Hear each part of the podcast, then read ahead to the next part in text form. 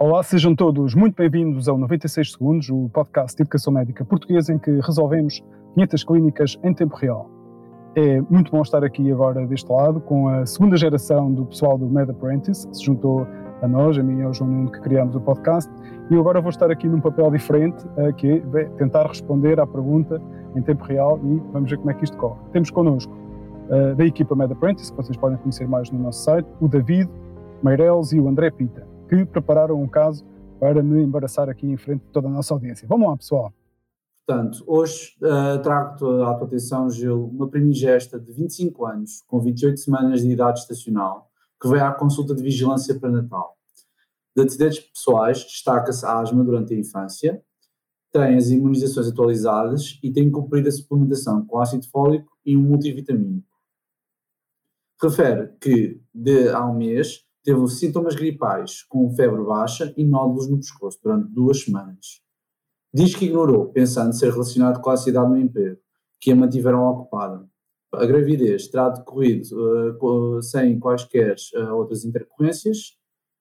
Uh, a ecografia do segundo trimestre não apresentava alterações e traz a nossa atenção a nós laboratoriais ao, ao sangue solicitados na consulta anterior, que são os seguintes: hemoglobina de 12 gramas por decilitro, uma, uh, uma VGM de 88 fentanol, uh, fentanolitros, leucócitos 8 mil por milímetro cúbico, plaquetas 200 mil por milímetro cúbico, teste de composto indireto negativo, PTGO com 88 miligramas por decilitro em jejum, 178 miligramas por decilitro há uma hora e 152 miligramas por decilitro às duas horas. Cirurgia de toxoplasmose tem IgM positiva e IgG positiva, com baixa avidez. Qual dos seguintes constitui o próximo passo mais adequado?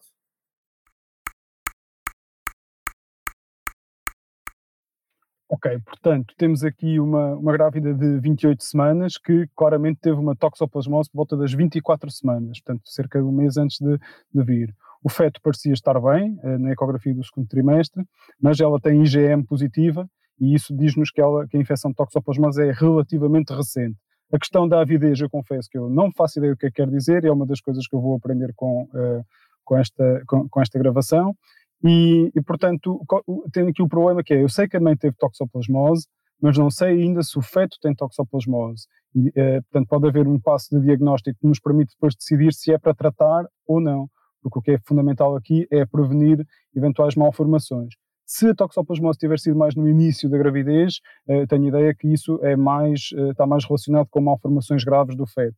Se for uma toxoplasmose já numa fase mais tardia, eh, isso já não é bem assim e as consequências poderão ser menos, menos graves. Outra questão que não se põe é que às 28 semanas já não se põe a hipótese de fazer a, a, a interrupção da, da, gravidez. Ok, vamos então ver as hipóteses de resposta, se são diagnóstico, se são tratamento, estou curioso para ver, vamos lá.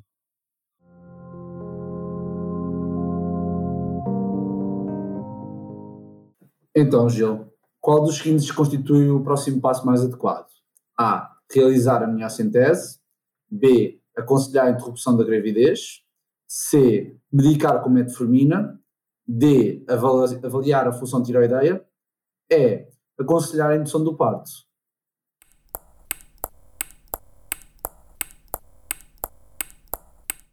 Ok, vamos lá. Eu já me tinha esquecido como era fixe, tentar responder a perguntas quando, quando, temos assim conhecimentos relativamente limitados e tentando usar estratégias de prova e de bom senso. Então, interrupção da gravidez fora de questão, são 28 semanas, metformina fora de questão na, na gravidez, deve ser teratogénico, não é um fármaco que se dê, penso eu, na, na, gravidez para controlar a diabetes, e ela não tinha assim uma PTG automá. Avaliar a função tiroideia não, não, não está relacionada diretamente com o problema, Uh, Restam-nos aqui duas hipóteses. A miocentese, uh, para provavelmente saber se o feto estava ou não uh, infectado pela toxoplasmose, o que iria influenciar a nossa, a nossa decisão de tratamento. Há, há, drogas para a toxoplasmose, não me lembro bem agora do nome, mas tem a ver com o ácido fólico, uma coisa do género. Uh, e uh, aconselhar a indução do parto também é, é, uma situação arriscada, uma vez estamos ainda nas 28 semanas. Uh, eu aqui ia para a hipótese que, apesar de também ter riscos, de, uma vez que também não tenho aqui a hipótese de iniciar já o tratamento, que seria algo que, que, que também consideraria, entre as hipóteses A e E, eu vou optar pela amniocentese, porque apesar de tudo nos dá informação e me parece que será um risco mais reduzido em relação a induzir o parto. Mas estou curioso para ver qual é que é a resposta certa. Portanto, então, falando agora aqui das opções, como já tinhas dito, acho que realmente, para avaliar este caso, o mais importante será isso, verificarem quais é que são aquelas que fazem mais sentido, tendo em consideração tanto a idade estacional como o que é que era importante saber, e como já referiste muito bem, era importante saber se a criança estava infectada, então o próximo passo seria a linha A, a mais correta, que era realizar a amniocentese. Isto porquê? Como, tu próprio já disseste, estamos perante um caso muito suspeito de uma toxoplasmose, portanto que é uma, uma zoonose associada a um protozoário intracelular obrigatório, que neste caso tem múltiplas vias de transmissão, mas a sua, sobretudo mais importante é a relação da transmissão vertical da mãe para o feto.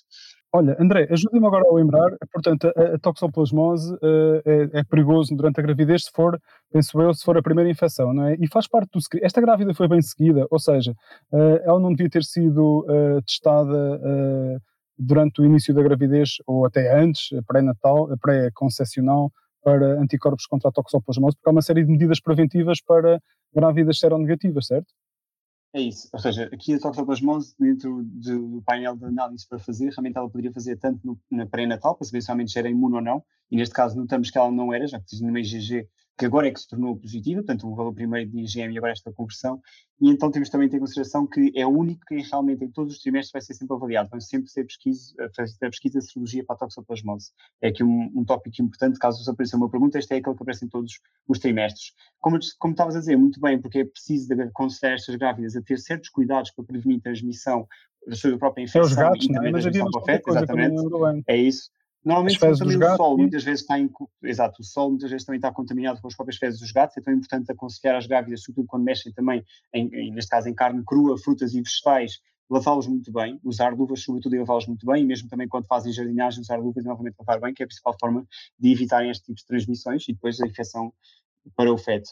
E como estavas a dizer bem, é importante também saber realmente avaliar bem essa cirurgia, e vou aqui passar ao Marelos para explicar, já para ver também aqui o que é que a vida tinha de importante. Então, Marelos, o que é que falas sobre isto?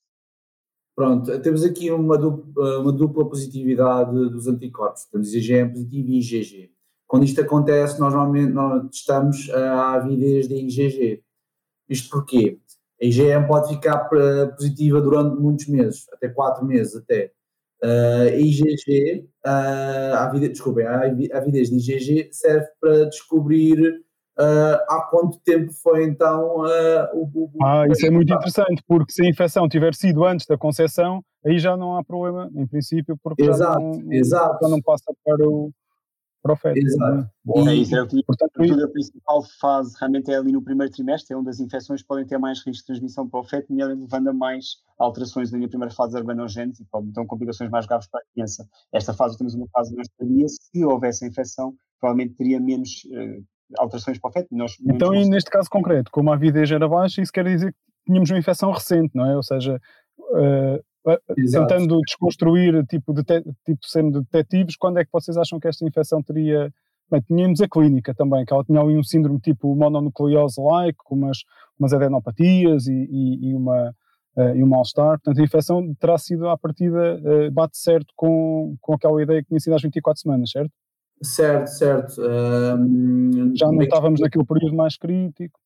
Aqui eu, eu gosto de sistematizar a avidez como se fosse a saudade. Quanto mais tempo passa entre o contacto eh, com a pessoa e, o anticor eh, e a produção de anticorpos, maior a avidez. Isto tem uma explicação muito simples.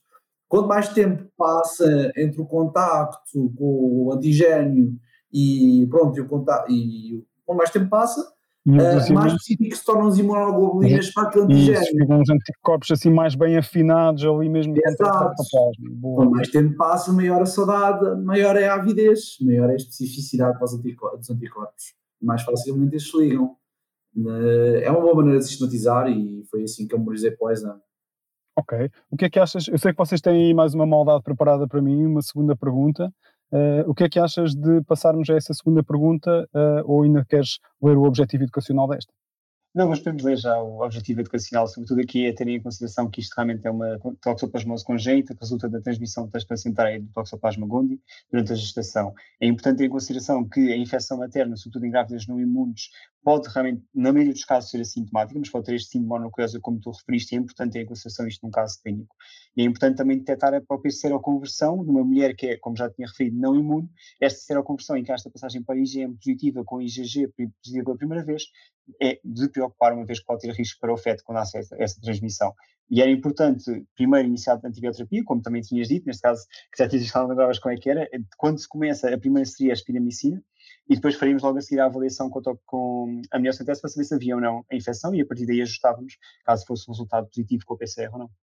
Ok. Bem, isto realmente é, é, é interessante e, e, divertido fazer perguntas porque vamos uh, refrescar aquele conhecimento que, uh, que temos e que às vezes até pensamos que não temos.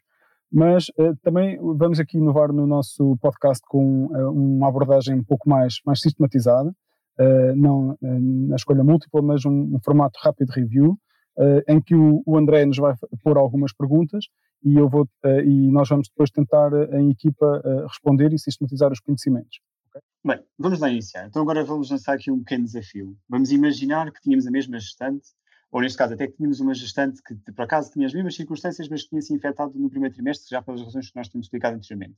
Mas imaginemos que ela recusava fazer a miocentese e qualquer tipo de tratamento, uma vez que tinha medo associado à morte fetal. Se realmente se fosse verificarem vocês eram o pediatra que está lá no bloco de pares, quando a, a, criança acaba por nascer, o que é que seria expectável de encontrar-se numa primeira avaliação, assumindo que a criança acabou por não fazer nenhum tratamento e a mãe estava infectada? O que é que estariam à espera? ok, há uma probabilidade grande dela não ter nada e coisa, Deus é grande e correr bem, não é? Essa probabilidade existe. Uh, do que é que eu me lembro da toxoplasmose? Eu lembro-me que há, há, umas calcificações cerebrais ou hiperiventriculares que depois podem dar problemas de desenvolvimento ou de epilepsia. Eu lembro-me também que tem umas complicações oftalmológicas, mas a minha sabedoria acaba aqui. David, queres acrescentar alguma coisa? Sim, uh, tu de facto disseste está tá, é, é, consistente com o que eu sei, Gil o que eu me lembro pelo menos. Uh, quanto à pergunta que o André disse do o que é que íamos encontrar uh, na, quando a criança nascesse, era íamos encontrar uma criança com um perímetro cefálico muito aumentado, com, com uma ordem do percentil 99. E um, isto porquê? Porque, como tu disseste, iam haver classificações intracranianas. Não são periventriculares, embora também possam ser, são mais dispersas. As calcificações periventriculares estão mais associadas ao citomegalovírus, em que eu até associo o C ao formato do ao contorno do ventrículo e tudo. É uma boa maneira O aumento do perímetro craniano talvez tenha a ver com a hidrocefalia, não? São exato, exato, também. Estava a ventriculomegalia, pelo menos. Calcificação, que também eh, condiciona uma hidrocefalia, leva ao aumento do perímetro cefálico e também um baixo, um baixo peso e um baixo comprimento. comprimento. Uh, o APGAR também pode estar um bocadinho mais baixo que o normal, ainda assim na ordem dos 7, 8. Pronto, isto agora foi a primeira, se o primeiro contacto com a criança. Então agora imaginem que três dias depois a mãe chama, tem que viver a criança muito rapidamente, porque ela começou assim com os movimentos estranhos e está a recusar-se a comer, está muito letárgica. O que é que vocês podiam pensar nessa circunstância? O que é que vão aí encontrar da criança nessa altura? Movimentos estranhos, que é tipo tónico-clónicos, parece-te uma crise epilética ou qualquer coisa do género? Isso pode estar associado às malformações cerebrais. David, o que é que achas? Sim, uh, tá, como, falámos, as calcificações uh, intracranianas podem definitivamente condicionar focos, uh, focos de atividade elétrica no cérebro, pode levar a uma crise convulsiva, a um mal, mal tónico-clónico, uh, e também uma alteração do estado de consciência. Uh, é a mãe também pode referir que tem havido uma alteração do estado de consciência recente, como está mais sonolenta, recusar a alimentação. Uh, o que também podemos encontrar, se calhar, um, um racho uh, purpúrico disseminado na criança, ela está mais itérica, e no exame objetivo, no, no abdômen, notamos um aumento do baço e, e do fígado. E agora, só para terminar, tendo em conta aquilo que vocês já falaram, havia assim alguns exames que achavam que podiam ser importantes para diagnosticar essas alterações que a criança podia ter? Então, uh, uma ecografia transfontanular, não é? Para, como exame de primeira linha, aproveitar aquela janela temporal em que as crianças têm a fontanela e que nós conseguimos espreitar para dentro da cabeça delas sem ser com uma máquina de taco-ressonância, uma forma muito mais amiga da criança, digamos assim, um, mas era sempre um exame de primeira linha. Exato, Gil. E, com, e também há bocado, acho também referiste também há alterações na, na, na retina. Uh, podemos encontrar no, com fundoscopia uh, uma inflamação da retina e, e, e do, e do que pronto, em, termos mais consistentes é uma coreoretinite. Portanto, é uma criança que nasce infectada, com infecção ativa, será? Uh, e é, é, necessário continuar a tratá-la. Ou seja, tratamos a mãe enquanto a criança ainda está no útero e depois, quando a criança nasce, a ideia é continuar a tratá-la durante algum tempo. Imagino que seja isso, mas isso provavelmente já é um nível ultra especializado para, para, para o grau em que estamos na, na PNA e, e, claramente nesta situação uh, uh, há pediatras neonatologistas especializados nela, mas à partida é de imaginar que seria essa a decisão, não é? É isso, e quem nos ouve, realmente acho que é importante sistematizar só o que é que era expectável encontrar, aqui uma é importante que é os chamados os 5 Cs, ou seja, o primeiro C poderia ser do cérebro, uma vez que estas crianças frequentemente têm sequelas de déficit cognitivo, vai ter o C da corioretinite e da cegueira, o C das convulsões, como tínhamos dito naquele mini caso, as calcificações intracranianas que aqui são difusas e fazem o diagnóstico diferencial com o CMV por causa que essas são periventriculares, como o Meirelles tinha referido, e também vamos ter os sinais de hidrocefalia com associação do aumento do pinto cefálica ventriculomegália, e isto é aqui aqueles grandes pensamentos que nós temos que ter quando respeitamos a toxoplasmose congénita. Bem, espero que tenham gostado deste nosso formato também uh, Rapid Review, aqui nesta parte bónus do nosso, do nosso podcast. Foi um prazer enorme estar aqui convosco e ver que este nosso, este nosso projeto está, está a crescer e, e estamos também ansiosos para que também vocês que vão fazer a, a prova agora este ano, em 2021, depois se juntem a nós naquilo que nós vamos chamar a terceira geração do, do Mad Apprentice e também do, do 96 segundos. E queremos, queremos uma equipa a crescer em que nós todos médicos contribuímos para a educação uns dos outros e também, eh, no caso muito especial deste podcast 96 segundos, mostrar que estudar para a PNA pode ser eh, interessante, não tem que ser um, um sacrifício, pode ser até divertido, mesmo quando já não tem que prestar provas, eh, acaba sempre por ser um, um método excelente esta discussão de perguntas, especialmente escolha múltipla, as minhas favoritas, uh, para, para, para crescermos e relembrarmos e, e, e estarmos uns com os outros e, e, no fundo, fazermos parte desta, desta comunidade de, de aprendizagem médica. Um abraço a todos, obrigado por ouvirem e até para a semana.